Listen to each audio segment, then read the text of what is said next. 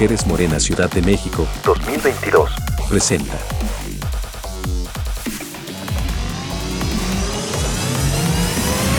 Un espacio a favor de la construcción de una sociedad transformadora y participativa que nos permita contribuir en la política por la paz, democracia, justicia y ética para todas. Escucha a Angélica García y a nuestra invitada, Rocío Martínez ahí.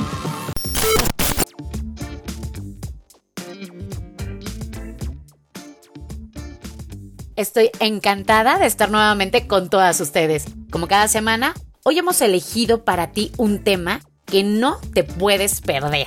En esta ocasión platicaremos con nuestra invitada sobre algunas acciones que se pueden realizar para luchar contra la opresión sin recurrir a la violencia física.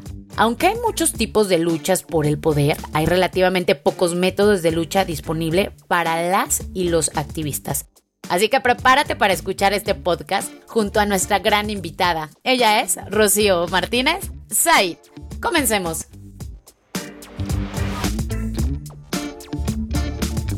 Hola a todas y a todos ustedes. Les doy la más cordial bienvenida a este espacio de reflexión, análisis, conocimiento y sobre todo de mucho aprendizaje. El día de hoy hablaremos de un tema muy particular que se refiere a los métodos para suprimir las fuentes de poder mediante las acciones políticas no violentas, tema que hemos abordado mucho en este taller. Rocío, un gustazo tenerte nuevamente en este espacio. Hola Angélica, muchas gracias. El placer es mío y estaré encantada de conversar con ustedes sobre la acción política no violenta en el activismo de las mujeres. Pues si te parece bien, me gustaría que nos explicaras qué es la no violencia. Pues mira Angie, existen diferentes autores que definen este concepto, pero hoy me quiero referir a Jean Sharp, un filósofo, político, profesor, politólogo y escritor estadounidense conocido por su extensa obra en defensa de la no violencia como lucha contra el poder. Ahora bien, Sharp indica que la acción no violenta es un término genérico que comprende múltiples técnicas específicas de protesta, de no colaboración o de intervención directa, en cada una de las cuales las y los activistas desarrollan la lucha o rechazan hacer alguna cosa siempre sin recurrir a la violencia.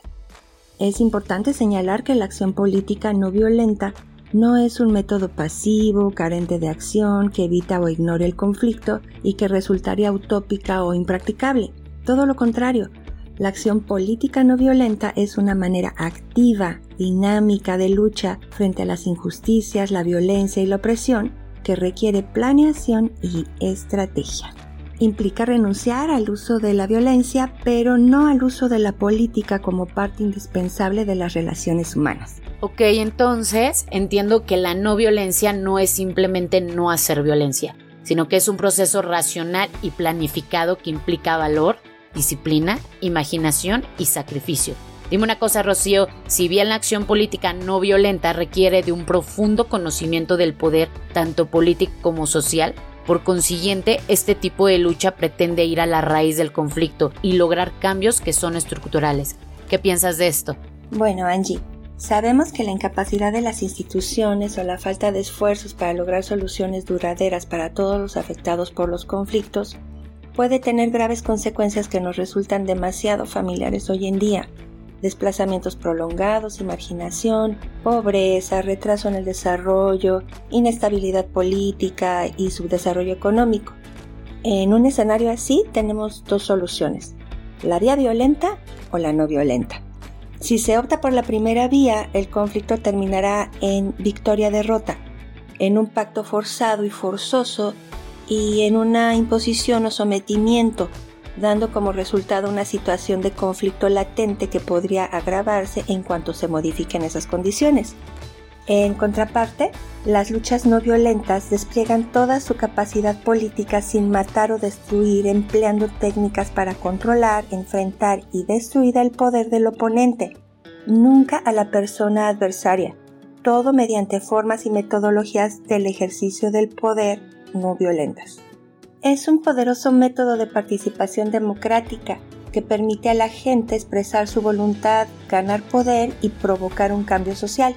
Angie y audiencia, les comparto que hay críticos que sostienen que un movimiento no violento puede ser fácilmente controlado desde arriba. En contraposición, Los teóricos de la acción no violenta, como es el caso de Sharp, sostienen que es posible y necesario que el movimiento desarrolle estrategias, tácticas y objetivos políticos propios. Muy bien, Rocío. Ahora que ya sabemos qué es la no violencia y cuál es su finalidad, cuéntanos, ¿existe alguna metodología o algún manual, por así decirlo, en donde podamos informarnos de qué hacer? Sí, claro, precisamente. Sharp realizó un registro y una clasificación de cerca de 200 métodos de acción política no violenta. Estos métodos son un conjunto de instrumentos que, según el contexto o la ideología de las y los activistas de un movimiento, se implementan con el fin de suprimir o cortar las fuentes de poder del adversario para, en consecuencia, socavar su poder y a la par generar fuentes alternativas de poder político. Algunos autores, como Sharp y Case, se inclinan por la coerción y la disrupción no violentas como medios efectivos para avanzar en un conflicto y lograr importantes transformaciones sociales.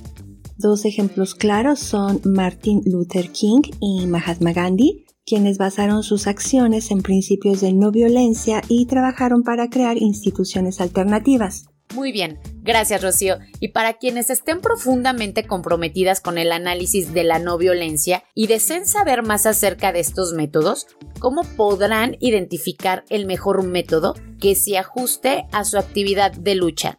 ¿Nos podrías decir? Bueno, respondiendo a tu pregunta, Sharp clasifica los métodos de acción no violenta en tres bloques dependiendo del tipo de participación.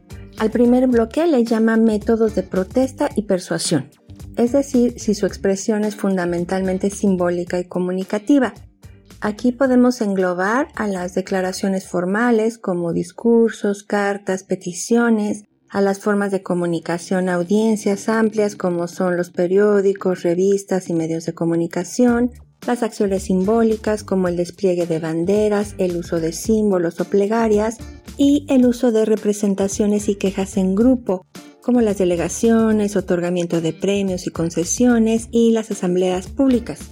Al segundo bloque le llama métodos de no colaboración social, es decir, si su modo consiste en la retirada activa de apoyo o del consenso o de una participación o relación en actividades conjuntas, Aquí podemos encontrar la suspensión de actividades sociales o deportivas, las huelgas, quedarse en casa, desaparecer colectiva o individualmente.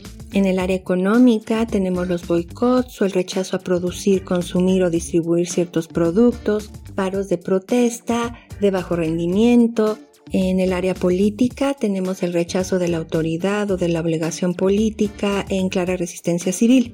Finalmente, al tercer bloque le llama métodos de intervención no violenta, conocidos también como de acción directa. Es decir, se trata de una acción basada en la interposición o el impedimento sistemático.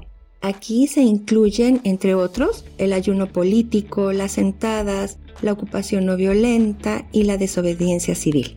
Gracias, Rocío. Fíjate que escuchando estas categorías que mencionabas, pienso que el uso y la efectividad de la lucha no violenta depende de que obtengamos un mayor conocimiento de su naturaleza. Creo que es esencial comprender sus puntos fuertes y débiles, su dinámica y también cómo pueden desarrollarse. Para el caso de los movimientos no violentos de mujeres, ¿qué nos puedes compartir? Bueno, las mujeres participan en movimientos no violentos con numerosas causas, ya sea por sus derechos como trabajadoras, en su calidad de mujeres y feministas, o por la promoción de la paz. Algunos ejemplos son la participación en el movimiento Chipko, que se llama también Abrazo a los Árboles, en contra de la tala de árboles en la India, logrando generar una conciencia ecológica en el sur. Otro ejemplo es la marcha denominada Women for Life on Earth, Mujeres por la Vida sobre la Tierra, para protestar contra la decisión de la OTAN de instalar en Greenham Common, es así se llama el lugar, misiles de crucero americano, logrando convertir esa base militar en campo de paz de las mujeres de Greenham Common.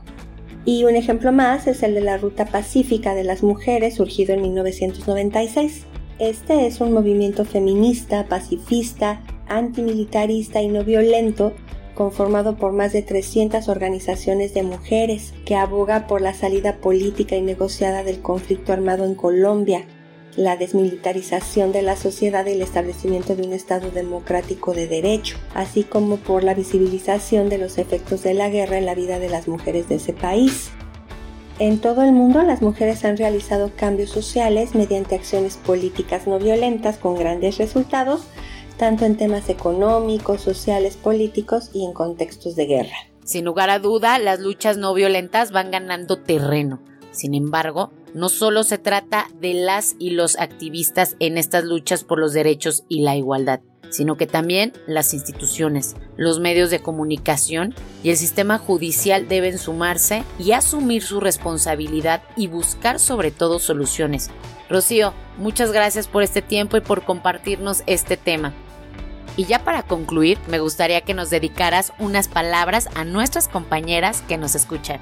Al contrario, Angélica, gracias a ti por la oportunidad de estar en este espacio compartiendo entre todas saberes y experiencias.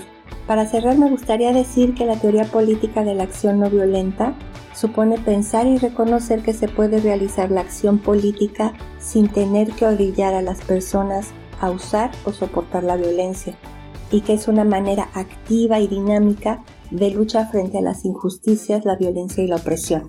El activismo político y social de las mujeres desde el feminismo se ha caracterizado siempre por apuntar a la resolución pacífica y no violenta de los conflictos y a la preservación de la vida en todas sus expresiones. Por ello yo creo que es importante conocer los fundamentos de la no violencia y las herramientas que pone a nuestra disposición para la participación política. Angélica, ha sido un placer para mí estar de nueva cuenta con ustedes. Y a ustedes que nos acompañaron, ayúdanos a compartir este podcast para que lleguemos a muchas personas. Yo soy, como siempre, tu amiga y compañera Angélica García. Y recuerda, no pierdas de vista las mujeres que han llevado a cabo estas luchas no violentas con gran valor y disciplina. Merecen ser honradas, pero nunca olvidadas. Hasta la próxima. Este contenido fue presentado por la Escuela Itinerante de Formación Política para Mujeres, Morena, Ciudad de México. Por un mundo sin violencia para todas. Gracias por escucharnos.